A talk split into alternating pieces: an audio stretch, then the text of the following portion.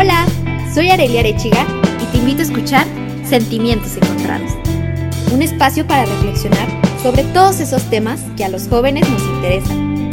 Cómo cuidar de mí, qué quiero de mi vida, cómo vivir mi sexualidad, todos los problemas que enfrentamos con la llegada de la juventud y de los que pocas veces nos atrevemos a hablar. Un podcast de 40 decibeles.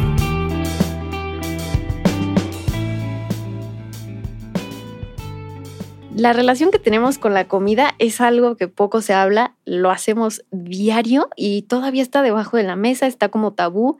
Y no, yo lo quiero sacar aquí a colación, aquí a la mesa literal, a hablarlo. Y el día de hoy tengo una invitada que nos conocemos desde la prepa, no nos habíamos visto desde la prepa. El día de hoy es la primera vez que nos vemos después de cuatro años, cinco casi. Y, y pues nada, cuéntanos quién eres, a qué te dedicas, que la gente que te escucha te conozca Cuéntanos. Hola, pues yo soy Regina Chan, eh, soy licenciada en psicología, eh, tengo diplomados en psiconutrición, en terapia sistémica familiar y estoy ahorita haciendo una de, em, de técnicas terapéuticas. ¿Y cuál de esos has dicho así de que no manches? O sea, bueno, yo creo que todos, pero... Em, pues el de terapia sistémica es la maestría que quiero hacer, entonces creo que es como que la, el, el, que más se me facilitó, pero el de psiconutrición fue el primero. O sea, desde niña me acuerdo que mi mamá me dejó escoger un libro. O sea, siempre como que tenle este cuento. Pero el primer día que me dijo, agarra el que tú quieras y no lo vamos a llevar. Y yo, una niña de siete años, elegí uno que se llamaba Sofía, que hablaba sobre una mujer que había tenido TCA y como con dibujos, y si era un libro, pues de verdad, te explicaba cuáles eran los trastornos alimenticios. Y digo, bueno, o sea, era una niña, ya tenía este interés, había un proyecto en la escuela de que hablen de cualquier tema y yo hablaba de eso. Órale. Entonces cuando lo tomé, la verdad, pues me gustó muchísimo. Oye, qué chido. La verdad es que es algo que, que qué padre que tuviste ese acercamiento desde, desde muy temprana edad. O sea, hay gente que no, o sea, me incluyo, que yo, o sea, en los libros de la SEP era como el completo eh, límite, ¿no? De, de los trastornos. Y era como de que no, nunca me va a pasar, no, si yo no, si yo no me veo así, no lo tengo. Pero pues trágatelas, ¿no? O sea. Sí, luego vas creciendo y ves que una amiga lo tiene o conoces a una amiga de una amiga. Y yo estuve, creo que en un ambiente en el que no sé por qué, este, que en ese tiempo se sabía de estos trastornos, pero no estaba tan como ahorita, ¿no? Que ahorita hay este, todo fit, restaurantes y, y libros y tiendas especiales, ¿no? Y pues como que me tocó mucho en la parte social cercana y creo que desde ahí fue como que, ok, o sea, porque yo veo que esta persona sufre tanto y creo que pues ahí salió. Oye, qué padre, qué chido. Y sí es cierto, o sea, ahorita siento que lo tenemos tan al alcance y tan normalizado, o sea, esta relación con la comida de decir, ah, sí, eso está mal, eso no lo comas porque tiene tanta, ta, ta, ta, ta, ¿no? O sea, que ahorita ya en redes sociales es ese bombardeo ¿Cómo definiríamos, o sea, la relación con la comida? Yo creo que a muchos les suena como de, pues yo como y ya. Sí, pues creo que para detectar que tienes una buena relación con la comida, debes saber los rasgos de una mala, ¿no? Claro. Este, una buena es, se explica muy fácil, se hace de una forma muy difícil. Yo creo que, bueno, yo me incluyo, ¿no? Creo que siempre es un reto, eh, sobre todo para las mujeres, ¿no? Em, el no tener culpa al comer, el no pedirte permiso para comerme algo, es como un balance, ¿no? Entre, claro, sí, se me antoja el pollo, la carne, pero pues también quiero unas papitas, yo soy mucho de papitas, ¿no? Este, o quiero una hamburguesa, o no sé, como que tener este equilibrio. ¿Cuándo es cuando no tienes una buena relación? Es el, sí, esto, pedirte permiso, tener culpa, el que todo tu centro sea la comida. ¿A qué me refiero con esto? De que no voy a ir a tal restaurante porque sé que es este tipo de comida, ¿no? Que es comida chatarra, entonces mejor me alejo. O no voy a tal fiesta porque solo van a dar cerveza y yo no tomo cerveza. Entonces, cuando empiezas a limitar tu vida y, y la alimentación es la que controla todo tu itinerario, creo que ahí es cuando ya nuestra relación con la comida ya está empezando a estar muy mal. Sí, claro, como ya empieza a tener red flags, ¿no? O sea, que ya empieza a alertarte, ¿no? Algo está pasando. A mí me pasó mucho que me invitaban a comer a un restaurante y yo me metía de que es en Google, ¿no? Buscar el restaurante y veía si tenían el menú en línea y yo decía, pues es súper normal, ¿no? O sea, yo lo hago, mi hermana lo hace. Mi hermana nunca ha padecido un TCA y me dijo, cuando descubrió que estaba yo viendo el, menú, me dijo, ¿cómo se te ocurrió? Y yo así de que no, pero es que mira, si llego, no voy a pedir esto y esto y esto y esto porque tiene ta, ta, ta, ta, ta. Mejor me voy a pedir estas opciones más saludables. Y fue como, mi hermana obviamente se le prendió el foco, ¿no? De decir, güey, algo no, no está bien, pero jamás en ella fue un, ah, sí, trastorno alimenticio, fue como... Mm, es que las personas lo vemos como disciplina. Exacto, sí. Entonces, eso es, de hecho, una característica que tiene una persona con TCA es disciplina. Mm. No nada más en el ejercicio, no nada más en la alimentación, sino que, no sé, tiene su itinerario, ¿no? De que a las tres voy a hacer esto. Bueno, creo que todos lo necesitamos en algún punto, pero siempre aquí es cuando excedimos en esto. Si te das cuenta hasta en el lenguaje, ¿no? Creo que esto es lo que he notado mucho, que en el lenguaje lo usamos es como se tragó sus palabras. Mm. Dice que se tragará sus palabras. Me mordí la lengua. Es como que, como, pues, como sin darnos cuenta, estamos relacionando emoción con comida. Claro. Entonces ahí es cuando si tienes una mala relación con tus emociones, probablemente, y sobre todo si tienes como un antecedente de algún trastorno de ansiedad, de TOC, de depresión, es cuando pues das más pie a que haya este tipo de trastornos, ¿no? Oye, qué fuerte, o sea, y ahorita, ah, o sea, entrando en ese tema, a lo mejor, este, para ti, ¿no? O sea, sabes identificarlo bien, pero ¿cómo una persona podría identificar un TCA? O sea, ahorita que dijiste esas frases, o sea, para mí sí fue como de que, ay, güey, sí las decía, cañón. O sea, sí no, todos, yo, claro. Y dices, no te pases. ¿Cómo podrías, o sea, por ejemplo, no? Yo que pasé por eso, a lo mejor mi hermana, si hubiera tenido estas herramientas, ¿no? Ahorita lo que vas a decir, ella pudo haber o identificado, ¿no? Que yo estaba padeciendo de eso. ¿Cómo podríamos nosotros identificar un TCA en alguien?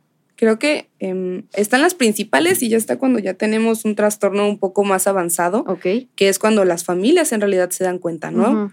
Este, y casi siempre es de la persona que, a la que le tienen más confianza, porque esto no es, es un secreto, ¿no? O sea, a lo mejor todos se están dando cuenta de cositas, pero no, no está pasando, no está pasando esto, ¿no? Lo negamos. ¿Qué podría ser? Desde el verse mucho en el espejo, las críticas este, hacia nosotras, hacia, hacia nosotros, el, esta obsesión por la comida, esta obsesión por ¿y qué vas a hacer de comer? ¿Y qué tanto? No, sírvete más, no, quítame, ¿no? Como que este, este sentido, algo menor. Algo mayor es, es cuando existe bulimia nerviosa, eh, cuando estamos haciendo tan seguido el provocarnos el vómito, salen heridas en los nudillos. O también, bueno, ya después se vuelven callosidades. También por eh, el esmalte de los dientes se empieza a desgastar. Nuestros cachetitos por dentro están más inflamados. Y claro que el tono de la piel cambia, ¿no? Es, es como gris, es pálido. Em, obviamente, enflacar, ¿no? para una persona, no sé, con, con trastorno por atracón, puede ser el que come escondidas, porque muchas personas pensamos que solo es como que comer mucho, ¿no? Y no, estas personas llega el momento de estar ya saciadas y es, es que ya no puedo parar de comer, ¿no? o sea, ya no puedo dejarlo de hacer y hay personas que, no sé, lloran. También, eh, algo que yo estuve antes, en, cuando hice mis prácticas en, en la universidad, estuve en una clínica que el 80% de los pacientes eran con TCA. Para mí fue muy fuerte porque obviamente yo también era criticada por ellas, ¿no? Entonces como que, oh, no, ya la viste, o no Entonces yo tenía que hablar conmigo misma todos los días y es como que, a ver, en dónde estás, aplica lo que, lo que literal tú estás aplicando, ¿no? Este, en, esto, en esta clínica pasé y vi cosas que, y entendí sobre todo la frustración y la preocupación de estas personas. Creo que leerlo de un libro o tener una, dos, tres pacientes de eso no fue lo mismo hasta este punto donde, no sé, una paciente en cunclillas hablando con sus familiares de la clínica y es como que me dicen, está, está haciendo ejercicio. Y es como que, no, está en cunclillas.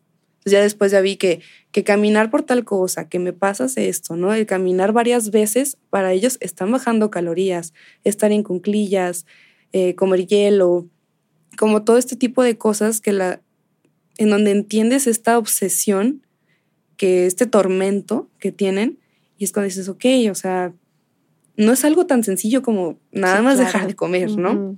Yo no lo pensaba así, pero yo creo que ya verlo en vivo es algo, pues, muy, muy, muy fuerte. Y algo que también mm, se me hace como importante es que estas pacientes, no sé, estaban en la clínica, se recuperaban, terapia, fármacos, empezaban a extender un poco su dieta, ¿no? Porque vas empezando de poco a poquito. Este, después ya se iban y a las cuatro semanas regresaban. Y yo al principio como que, ¿qué pasó? ¿No? Y ya después nos empezamos a dar cuenta que era por la red, la red familiar. Órale. Y este, ¿qué pasa con esto? Tú puedes tener una recuperación muy, muy buena, que está siendo positiva, pero si regresas a tu, a tu red de apoyo, ¿no? que debe ser la red de apoyo, este, y no es pues la más informada, la más segura, pues vuelves a recaer a los mismos vicios. Claro. Creo que esto yo creo que sería lo principal para un tratamiento, para el inicio de un tratamiento. Sí, o sea, y es que ahorita que mencionaste todas esas cosas, pues, o sea, a mí me saltan, ¿no? O sea, de que dices, claro, o sea, esto, ¿no? Ah, yo, o sea, padecí, estoy en, recuperación del el atracón y justo eso, o sea, cuando yo misma acepté que había una situación ahí que dije, esto no, no es normal, fue cuando, o sea, y lo cuento mucho porque me marco, ¿no? O sea, fue un antes y un después, que en una reunión familiar llevaron cuatro pasteles, o sea, fue como de que, ay, cuatro pasteles, ni modo, chin. Y se partieron dos, se acabaron, yo me comí mis rebanadas, obviamente había contado, ¿no? O sea, de que, no, yo dos tostaditas y todo bien. Y en eso me meto a la cocina y veo los otros dos pasteles y dije, ay, me acuerdo perfecto que agarré uno, me metí a la alacena de mi abuelita y me lo empecé a, a zumbar, ¿no? Cuando vi la charola vacía, dije, culpa. Ajá, la culpa fue como, me acabo de comer un pastel entero yo sola y estoy metida en la alacena. ¿Qué pedo, Areli? O sea, neta, ¿qué pedo? Neta. Y empecé a llorar y dije, no puede salir así. La desesperación, ¿no? De que, ¿y ahora cómo? Porque obviamente en la familia, que después lo entendí en terapia, entendí que dentro del círculo familiar había esta conducta tan normalizada de que sírvete más, come más. ¿Estás triste? Mira, te traje un pastelito. Ay, este, era tragarnos las emociones, ¿no? O sea, de que ves a mi familia comer y son grandes platos, son grandes porciones. Ah, súper normal, está comiendo saludable. Qué bueno que coma. Entonces para mí era como, qué bueno que estoy comiendo, o sea, no estoy dejando de comer, pero dentro de mí era esa disciplina, ¿no? O sea, de que de lunes a viernes me restrinjo, pero el fin de semana, entra esto, o las noches de los lunes, las noches de los martes, de que no, ya comí súper bien en la cena, hoy, pero se me antoja esto, y se me antoja esto. Y ese no parar, tas, tas, tas, tas, tas, que después era como, ching, ni modo, mañana, otra vez. Restringir y otra vez. Entonces, se volvió un círculo que obviamente cuando lo ve mi familia, para ellos fue un, no pasa nada.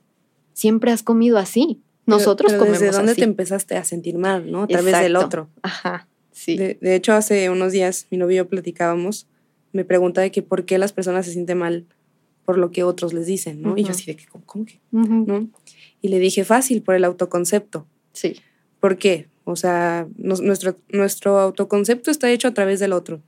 Y un ejemplo sencillo con el cual le dije fue, imagínate que tú, Arely, o tú, escuchante, o sea, naces y no tienes papás, no existe nadie más en el mundo, naces de una piedra, no, no sé.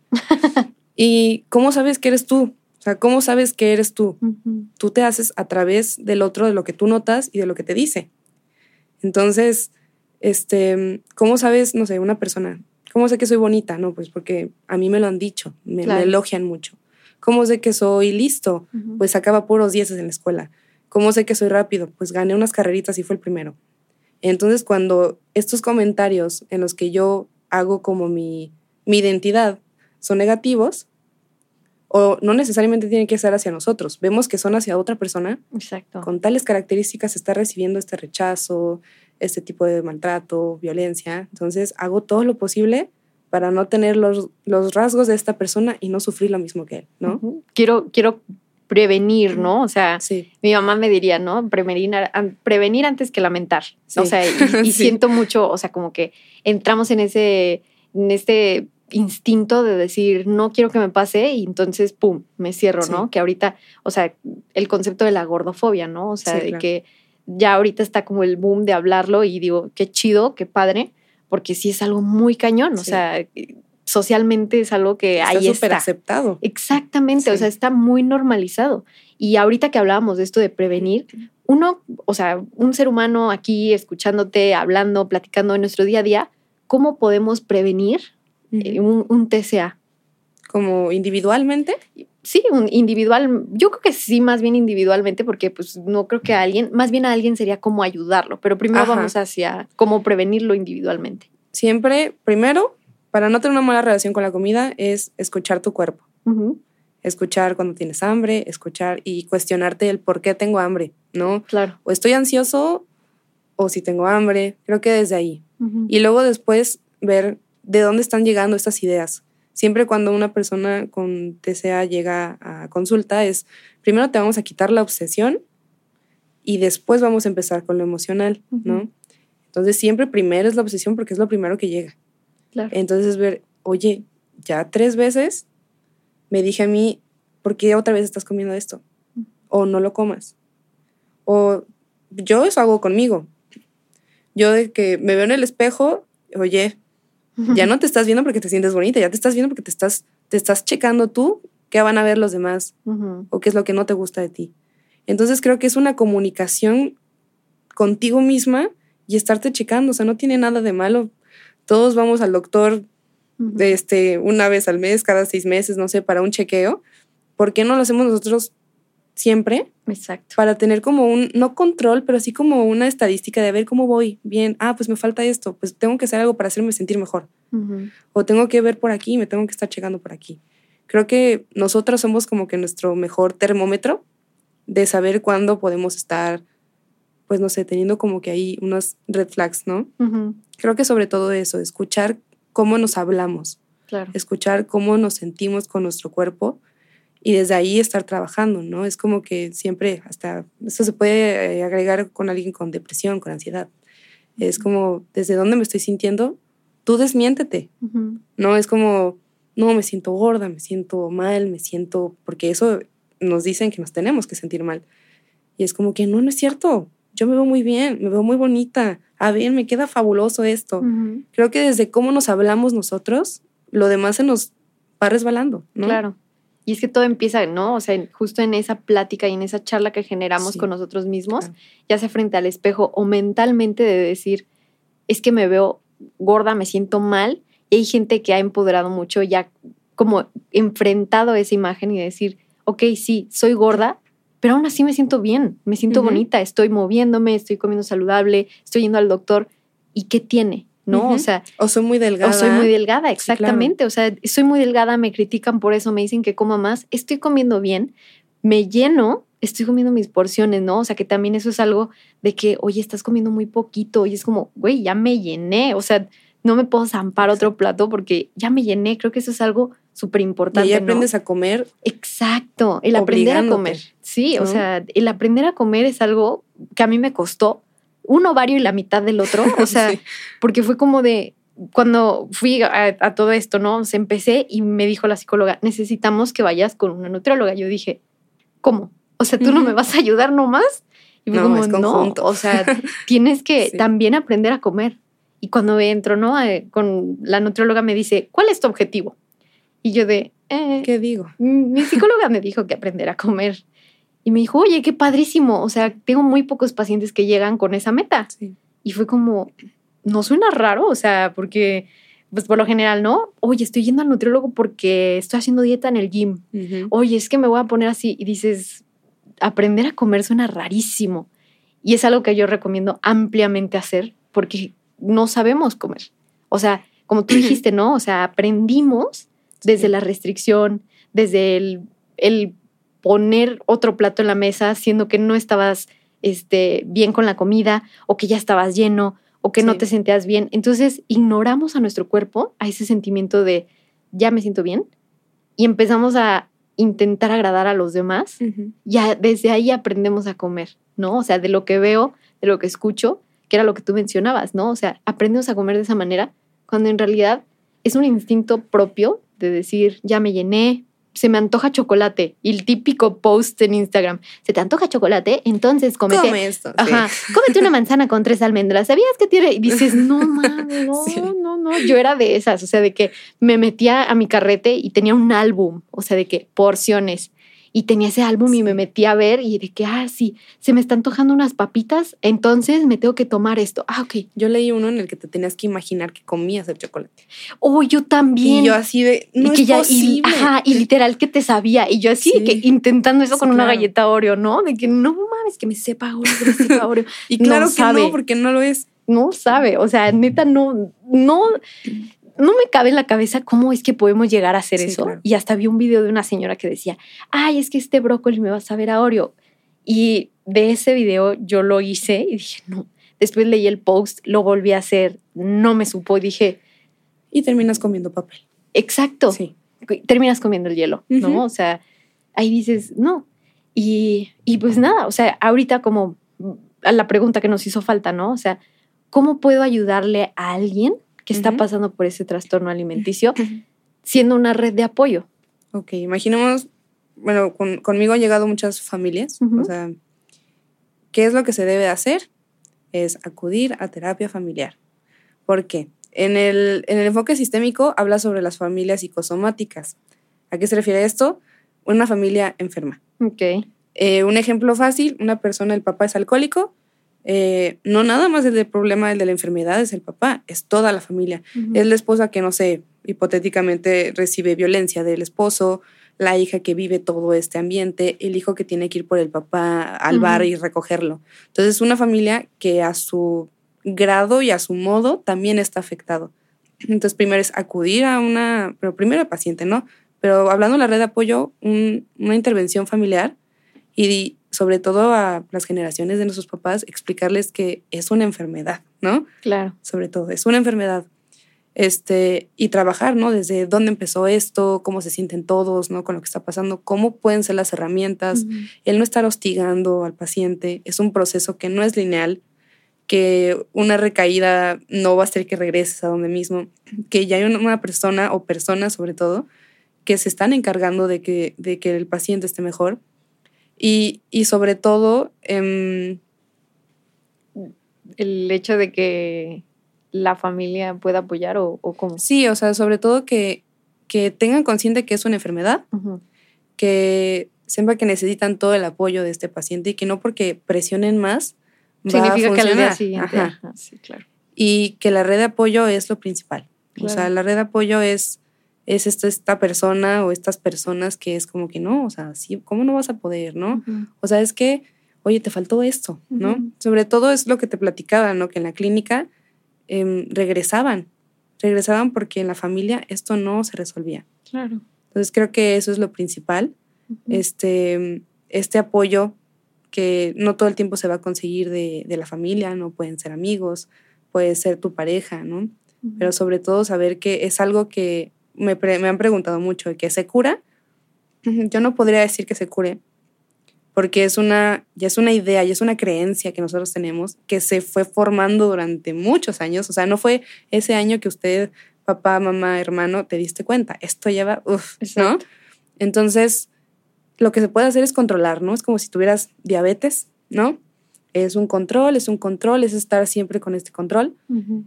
Y no con el miedo de que regrese, sino que como que identificar ya cuáles son mis detonantes Exacto. y cuáles son como las, las características que yo empiezo a hacer, las conductas que empiezo a hacer cuando ya voy como para una crisis, ¿no? Claro. Y el psicólogo lo que te ayuda es detectar, identificar, desde antes es qué fue lo que probablemente me fue creando esto, Ujú. que yo fui permitiendo, sobre todo, que se creara esto, y después, cómo me puedo sacar otra vez de la crisis, ¿no? Claro. Sea, Que no importa que no sea algo lineal, no importa que no sea algo de que solo para arriba, un proceso de lo que sea jamás va a ser lineal y no significa que sea una batalla perdida. Ujú. Es solo es que, pues es un proceso, es algo que no nos podemos quitar de la cabeza, Claro. solo lo podemos entender. Y qué importante el, el entender esa parte de que es un proceso y es tu proceso individual. Y si ya viste que tu vecina lo hizo en dos meses y tú quieres hacerlo en dos meses y te estás tardando muchísimo más, no pasa nada, ¿no? O sea, algo muy importante, ¿no? Mi psicóloga me dijo, podrás lograr el 99% de bienestar, pero ese 1% siempre va a estar. Claro. O sea, toda la vida vas a tener ese 1% constante. Solo es cuestión de identificarlo, de voltearlo a ver, de, no ignorarlo y de hacer las paces, de decir, ok, aquí estás, ya te vi, ya sé, pero dame chance, ¿no? O sea, ahí voy. Y sobre todo no etiquetarte, ¿no? Exacto. Muchos pacientes son como que, ah, este, ni, su nombre te dicen y, ah, tengo anorexia, tengo bulimia. Es, a ver, tú no estás unido con la enfermedad, ¿no? Primero vamos separando eso. Tú padeces una enfermedad, no eres la enfermedad.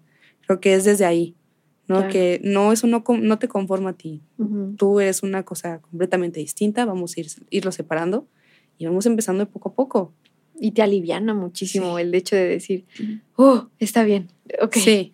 vamos para adelante, ¿no? O sea, y qué bonito el poder hablar de esto, porque mucha gente, o sea, yo hablando, ¿no? Desde mi punto de vista, nos hizo mucha falta, ¿no? El entenderlo, el, el prevenirlo, el, el, saber que hay muchas cosas que en título dicen saludable, sano, cuando en realidad son todo lo contrario, o sea, que más allá de un físico existe una mente, existen emociones, existen muchísimos otros factores que influyen en que te sientas bien y que proyectes eso, ¿no? Entonces, para terminar esto, quisieras decir, no sé, algún consejo, algo que, que, dijeras, esto no se me puede pasar para quienes te están escuchando. Creo que cualquier cosa que te quite tu paz, cualquier cosa que no te deje, no sé, como disfrutarte, es cuando ya tenemos que ver qué nos está pasando, ¿no? acudir a un proceso psicológico. La verdad, yo, yo llevo un proceso psicológico, obviamente, este, porque soy psicóloga. este, es la cosa más relajada, es la cosa que no todo el tiempo vas a salir feliz. ¿no? A veces sales llorando, a veces sales enojado, a veces dices, claro que no tiene la razón esta persona, pero creo que es todo, sobre todo para conocerte a ti, ¿no? Entonces, si queremos como a prevenir algo o ayudarnos, primero es empezar por nosotros y conocernos. Claro. Ay, qué bonito. y yo que sí, por favor, háganlo. Repitan esos últimos segundos, por favor. sí, me encantó. Y, o sea, es que no puedo decir otra cosa. Creo que fue un gran final, ¿sabes? o sea, de que ya, córtalo. Tus redes sociales, pásanoslas para quienes te escucharon y que de verdad se llenaron los oídos de, de esta paz y, y de este decir, ok, voy a hacer algo ¿Cómo te podemos encontrar? Mis redes sociales es por Instagram, es sic-regina.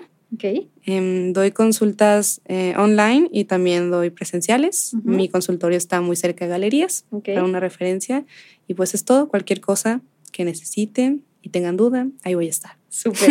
Ay, qué lindo. Sí, les dejamos el link para que vayan y la sigan y para que si les brincó algo, si dijeron, ¿sabes qué? Sí, que puedan acudir, o sea, a, pedir ayuda, que no pasa nada y, es algo muy normal el pedir ayuda. Así que, pues muchas gracias por haber estado aquí. Disfruté mucho esta plática y espero que también todos los que nos están escuchando la hayan disfrutado tanto como nosotras. Y pues nada, les recuerdo que este podcast es de 40 decibeles, nos pueden encontrar en todas las redes sociales como arroba 40 decibeles MX.